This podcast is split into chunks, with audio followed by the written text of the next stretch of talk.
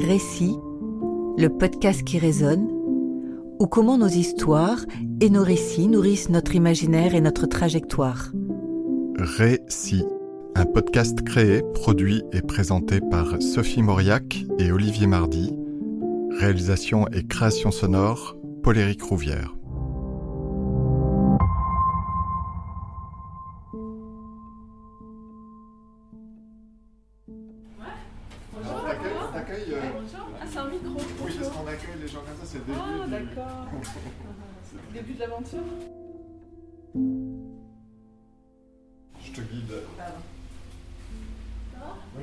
Trempé, enfin c'est l'enfer. Ah.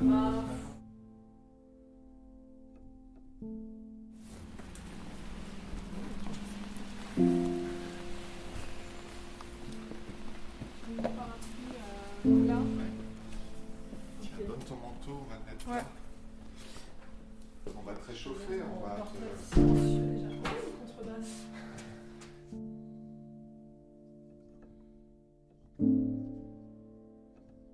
Bonjour euh, Florence. Bonjour Olivier. Ce matin, nous accueillons Florence Dormois, productrice à Scarlett Productions. Alors Florence, euh, dites-nous quelles sont les histoires, les inspirations qui ont nourri votre vie et votre trajectoire. Oh, c'est vaste. Je pense que ce qui m'a nourri euh, au départ, en tout cas, parce que je trouve que euh, tout au long d'une vie, bon, en tout cas d'un morceau de vie, on est nourri euh, par notre enfance. Et pour ma part, euh, moi j'ai évolué dans un monde où, où la musique était partout. J'ai grandi dans une famille où, avec un père chanteur d'opéra, une maman professeur de musique mais aussi pianiste.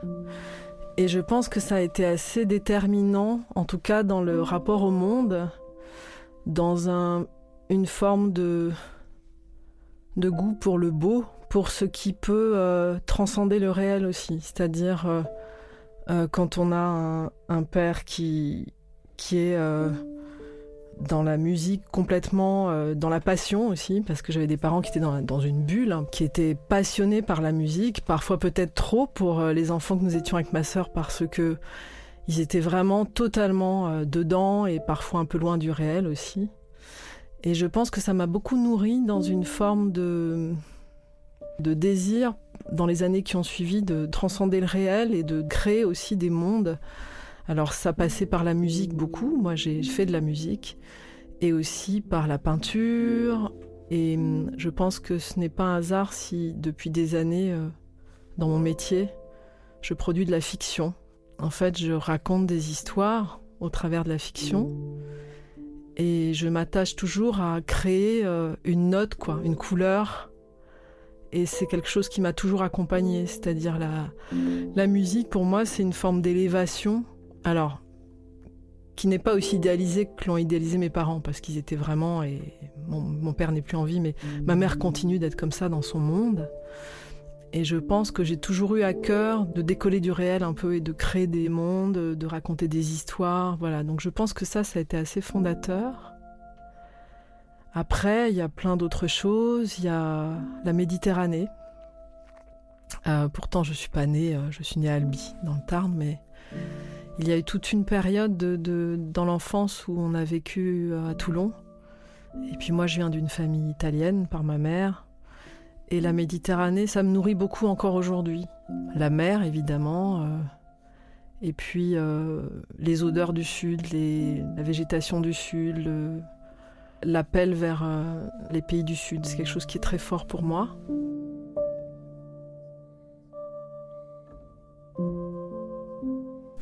Est-ce qu'il y avait des histoires euh, durant cette enfance euh, qui vous suivent encore aujourd'hui, qui ont été marquantes? Alors, euh, dans la musique, euh, je pense que j'ai été nourrie par un opéra en particulier qui s'appelle Péléas et Mélisande de Debussy, qui est une très belle histoire euh, d'amour, mais tragique. Voilà, qui, je pense, qui m'a marquée. Et puis, euh, étrangement, oui, il y a, il y a un, un film qui m'a beaucoup marqué, c'est Pinocchio.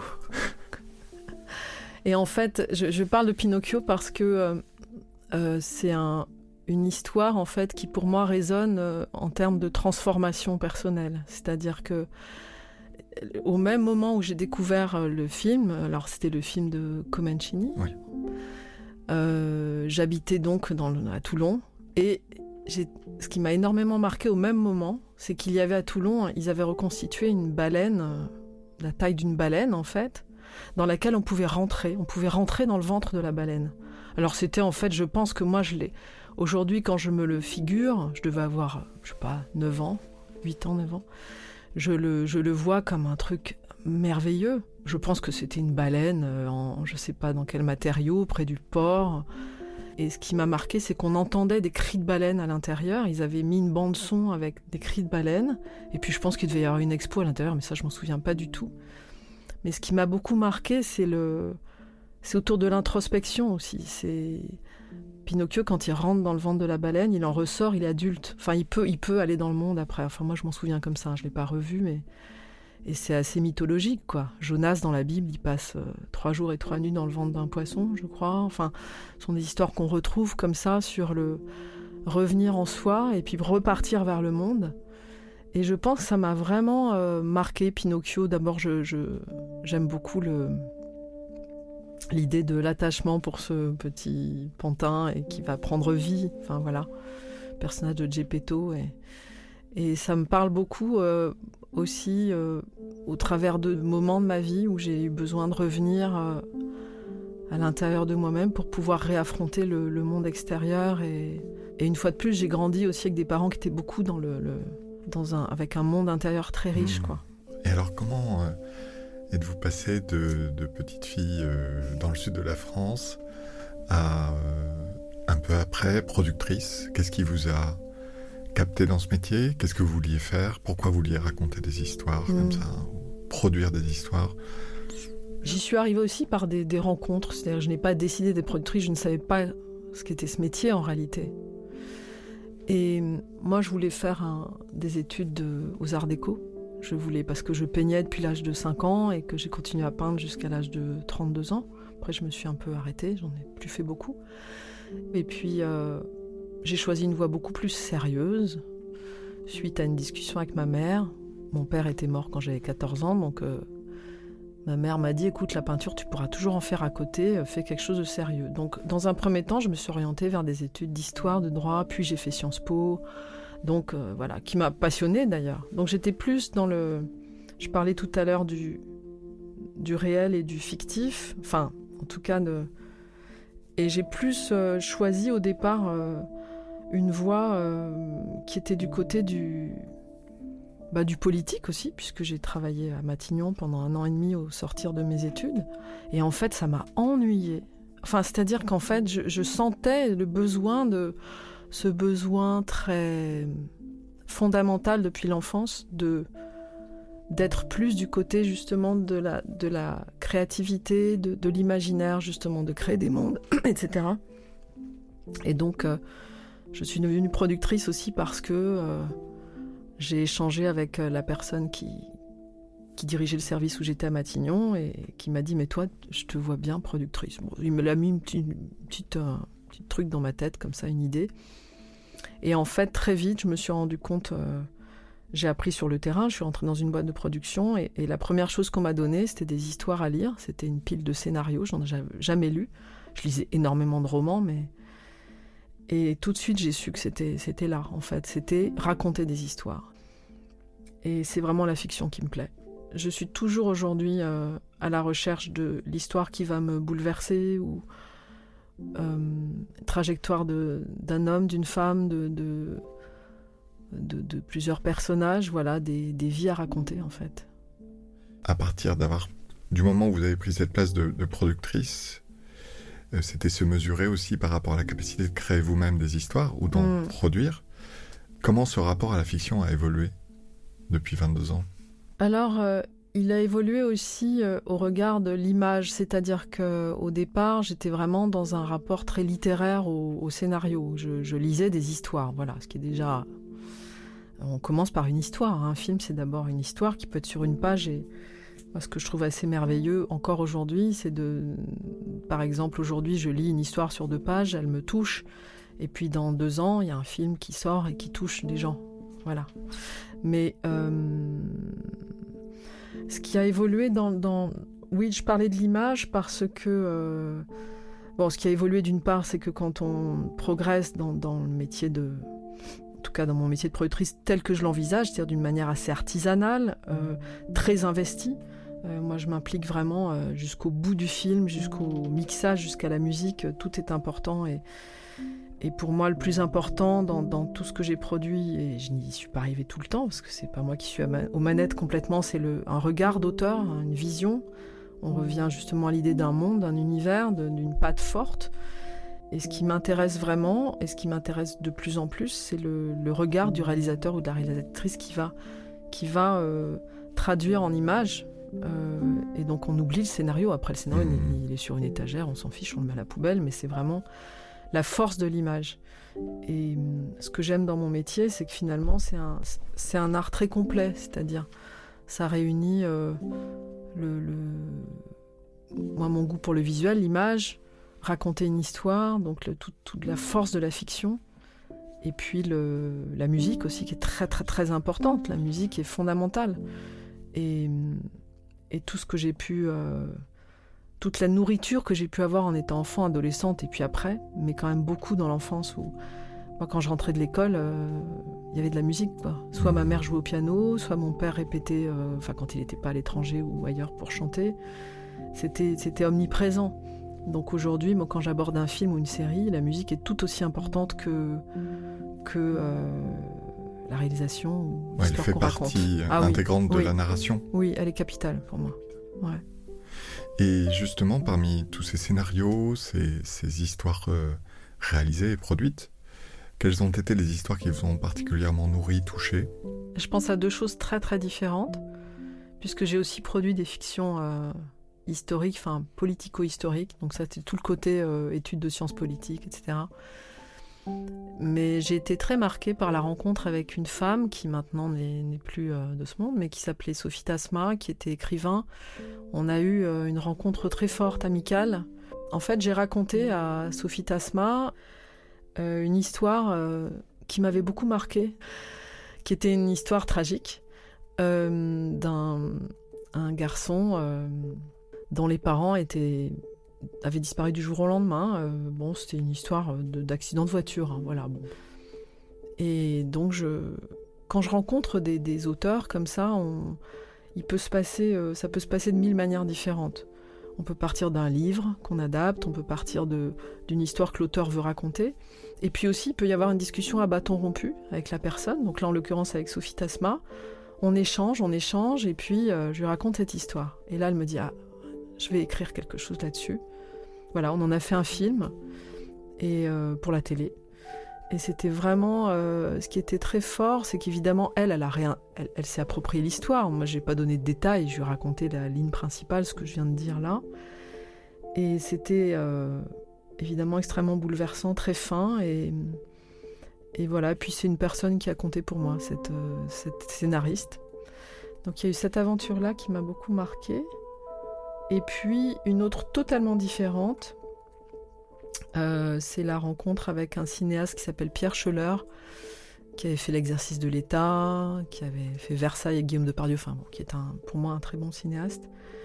Et, euh, j'ai produit un film euh, dont je suis encore assez fière sur le. Ça n'a rien à voir, c'est sur les nationalistes corses et sur l'assassinat du préfet Rignac. Et Pierre en a fait un film qui s'appelle Les Anonymes, qui vraiment et euh, très, comment dire, assez puissant et très juste. Et en fait, ça peut paraître bizarre, mais ce que j'ai beaucoup aimé dans ce film, c'est non seulement le, propos, enfin, de parler d'abord de, euh, cette profonde injustice quand même, parce que ce préfet, il s'est fait buter dans la rue, euh, voilà, de quelques balles en allant au concert avec sa femme, du fait du combat nationaliste corse. Mais c'était aussi le fait d'aller en Corse. Moi, c'est Je parlais de la Méditerranée tout à l'heure. J'ai eu un, vraiment un. Moi, j'ai absolument pas de, de, lien euh, de famille avec la Corse, mais c'est un endroit que j'aime beaucoup, beaucoup, beaucoup. Et le fait et la première production d'ailleurs de ma société, de Scarlett, c'était en Corse. La première fois que j'ai produit un film, c'était Les Déracinés. C'était sur les, des rapatriés d'Algérie en 62 qui arrivent en Corse et, et voilà et aussi du coup la naissance un peu du mouvement nationaliste corse à ce moment-là. Enfin la naissance, en tout cas la forme qu'il prendra plus tard euh, et toute la violence des années 90 qu'on connaît. Et donc euh, et le fait de retourner en Corse et de, et puis aussi de tourner avec des Corses, avec une équipe corse sur les lieux où l'assassinat avait eu lieu. Voilà, donc c'est très différent du film écrit par Sophie Tasma, mais ce sont deux expériences euh, de production. Il y en a eu d'autres, hein, mais qui m'ont beaucoup marqué. Il y a eu aussi un film qui m'a beaucoup, euh, comment dire, euh, dont toute l'aventure de, depuis l'initiation du projet a, c'est un film que j'ai beaucoup aimé qui s'appelait la, Belle Personne de Christophe Honoré. Et on est parti de quelque chose de très différent parce que moi je voulais faire une adaptation de La Princesse de Clèves, qui est un roman que je trouve euh, incroyable. Et puis je rencontre Christophe Honoré. Il me dit tout de suite je veux le faire. Et puis en fait, euh, pour des raisons économiques, on n'avait pas les moyens de, faire La Princesse de Clèves avec en costume il est allé s'isoler avec son scénariste Gilles Torrent et en deux mois, ils ont écrit un scénario, euh, scénario de la belle personne, voilà.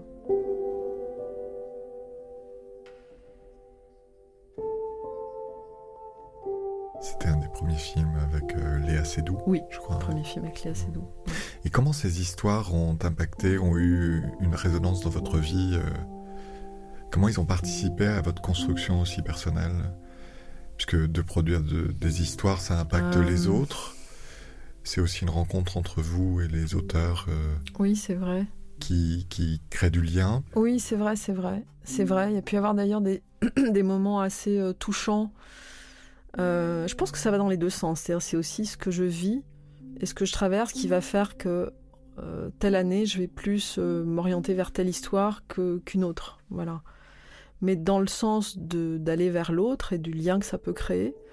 Il y a eu des expériences assez euh, touchantes. J'ai produit pour Arte un film sur le d'après un roman de Delphine de Vigan qui s'appelait Les heures souterraines sur le harcèlement au travail. En l'occurrence, c'était autour d'un personnage de femme qui, qui se retrouve euh, vraiment mise au placard et c'est toute la descente aux enfers. Enfin, c'est avec ça a été réalisé par Philippe Arel, donc avec beaucoup de pudeur, de finesse. Et quand on a projeté ce film, on l'a projeté euh, évidemment en France et puis aussi euh, on l'a projeté dans un festival en Espagne. Euh, il a pas mal circulé. Les réactions des gens après la projection, il y a des gens en larmes qui disaient Ah, mais ma fille a vécu ça ou j'ai vécu ça et, qui retrouvaient dans, le film l'impuissance qu'on peut ressentir quand on est mis de côté dans le milieu du travail, là en l'occurrence c'est dans le monde de la grande entreprise, hein, qu'a connu Delphine de Vigan, donc c'est c'est une histoire qu'elle avait. Je sais pas si elle l'a vécue, mais en tout cas, elle connaissait très bien le sujet. Et qui parle de manière plus universelle de, de, ce qu'on peut vivre quand on est euh, rejeté, quand on est mis de côté, quand on est en fait, quand on devient invisible aux yeux des autres. Et puis il y a aussi tous les liens qui se créent au cours du processus d'écriture.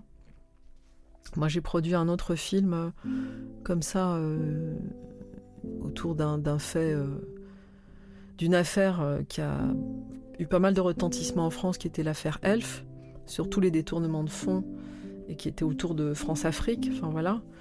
Et, ça a été très intéressant aussi de rencontrer. Euh, on a rencontré euh, le Floc Prigent, enfin voilà, qui, était en prison pendant pas mal de temps et qui était le, héros de l'histoire. Et on a, fait ce film sans concession. C'était, c'était pas un film.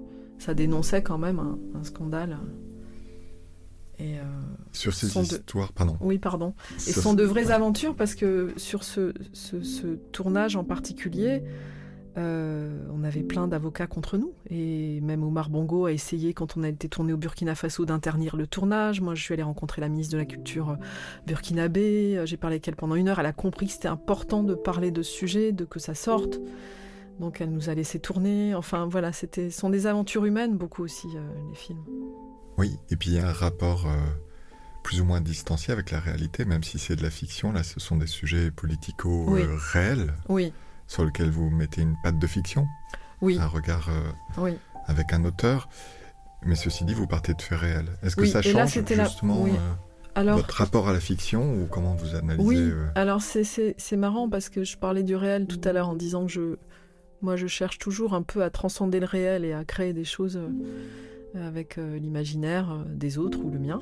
Et, là, en l'occurrence, euh, c'était en plus la première fiction française dans laquelle on gardait les noms des protagonistes, donc Mitterrand, Pasqua, Bongo, ils sont tous dans, le- film, tous les protagonistes de l'époque. Ça suppose aussi d'ailleurs, petite parenthèse assez marrante, de trouver une dialoguiste qui peut faire parler Mitterrand de manière juste, et on en a trouvé une. Enfin voilà, où il faut vraiment que ce soit juste. Euh, et l'incursion dans le réel comme ça, euh, enfin moi ce qui me passionne c'est de d'essayer de, de restituer euh, ce qui a pu animer ces, ces personnes au moment, en- vraiment au-delà du politique, de l'affaire judiciaire, c'est quoi l'âme Enfin, comment, comment ces personnes-là se jettent dans un, un, truc qui va, les, qui va évidemment les cramer, qui va, enfin voilà, ils savent les, les dangers et le, la- le- comment la, la- soif de l'argent, du pouvoir peut entraîner euh, vers des excès absolument hallucinants, quoi. Euh, Taralo, qui est un des, des trois euh, Delphes qui, je veux dire, euh, il, était, euh, ça n'en finissait plus. Il avait, il avait une villa en Corse, il faisait venir des oliviers centenaires de je ne sais où, enfin, avec tout ça, avec l'argent de la boîte, quoi. C'était vraiment euh, hallucinant, quoi. Hallucinant.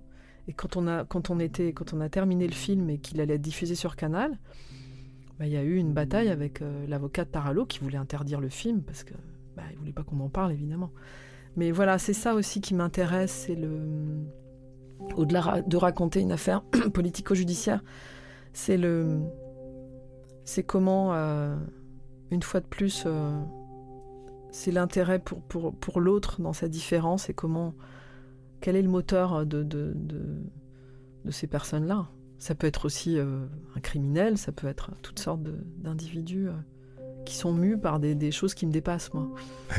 Et justement, sur ces, sur ces sujets plus politico-judiciaires, Oui. plus, plus tricky, on va dire, euh, pour produire ce genre de, de, de, de sujet pour Canal+, qui Oui. se frotte à la réalité politique Oui. euh, du, de la France, est-ce que c'est pas très compliqué? Est-ce que la pression, est-ce que la, la réalité de vraiment le faire et que de Ouais. vraiment sortir le film vous expose pas à des, Si, à des c'est ce que pressions? J'aime. C'est ce que vous aimez? Ah ça, j'ai adoré ça. Le fait de, non mais le fait de prendre le risque de le faire. Moi, quand, quand j'ai, quand par exemple, quand j'ai, euh, c'était sur quel projet? Donc celui sur l'affaire Elf, il s'appelle Les Prédateurs. C'est Lucas Bellevaux qui l'a réalisé. Et hum, je crois que c'est sur ce film-là que le, mari d'une agent qui, lui avait été dans des, c'était un énarque, qui tra- travaillait beaucoup euh, avec l'Afrique. Il m'a dit, écoute, tu devrais acheter un gilet pare-balles. Je te déconseille d'aller dans des sous-sols à partir de maintenant. Tu sais que tu es sur écoute. Je dis bah oui, mais j'avais pas peur en fait. J'avais pas peur. Et, je trouvais plus important de faire aboutir cette fiction, de faire sortir. Alors ça avait été jugé, hein, donc ça n'a pas eu d'impact sur le, jugement évidemment. Et puis on peut pas faire un film sur une affaire qui n'est pas jugée, c'est trop risqué. Mais je trouvais ça justement assez. euh, C'était un défi que j'aimais bien de de pouvoir traverser ça, de pouvoir traverser la bagarre avec les avocats, les interdictions, et d'arriver à faire le film. C'est une forme de liberté, quoi. Moi, pour moi, la liberté, c'est la valeur numéro un dans, ma vie. Voilà, c'est la, liberté de d'expression, c'est ça au cœur. Et, le film sur les anonymes de Pierre Scheller sur les nationalistes corses, quand je suis allée voir Canal et qu'on a décidé de le mettre en production, donc ça veut dire une fois que le scénario est accepté, etc., ils m'ont dit Bon, évidemment, tu ne vas pas tourner en Corse. J'ai dit Évidemment que je vais tourner en Corse. Finalement, vous avez ces deux côtés de, de faire et de faire faire. Oui. Finalement, vous êtes productrice, mais vous êtes aussi auteur. Qu'est-ce qui vous pousse à accompagner des auteurs? En fait, je, je pense que au final, le métier de productrice prend le pas sur le reste, alors que ce n'est pas ce que je veux profondément. Mais ça, c'est ma bataille intérieure.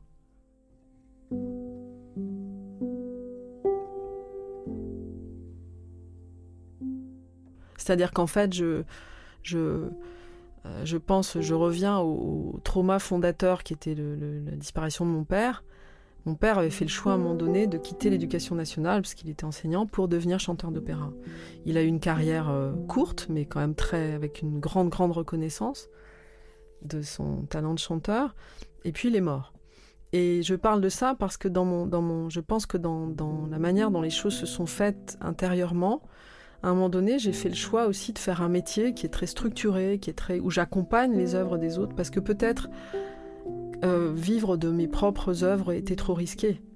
Quand on est artiste, enfin moi c'est dans, mon filtre à moi et ma manière de voir les choses. Euh, bon, je vais pas faire de la psychanalyse de comptoir, mais en gros, euh, mon père a pris le risque de, vivre son, art jusqu'au bout. Il en est mort. Je caricature. Mais moi, avant ça, je, me destinais à être, en l'occurrence, bon, c'était violoncelliste puisque j'ai fait beaucoup de violoncelle et, mon père m'accompagnait beaucoup dans, cet apprentissage et, lui, il pensait que j'allais, j'allais être musicienne, en fait. Et puis ça s'est arrêté, moi j'ai tout arrêté. Et en fait, j'ai fait le choix quand même de faire des études très sérieuses, un métier quand même très. Euh, avec une entreprise, un truc très pragmatique et très. Euh, où j'accompagne les œuvres des autres. Et en même temps, effectivement, il y a ces trajectoires parallèles dans la peinture, l'écriture, mais où finalement, je n'accorde pas une place aussi grande que je le souhaiterais à, à ces chemins de traverse pour en faire un chemin principal. Peut-être que j'y arriverai un jour, mais bon, les années passent et pour l'instant, je suis avant tout productrice et j'accompagne les œuvres des autres. Merci beaucoup, Florence. Merci d'être venue ce matin.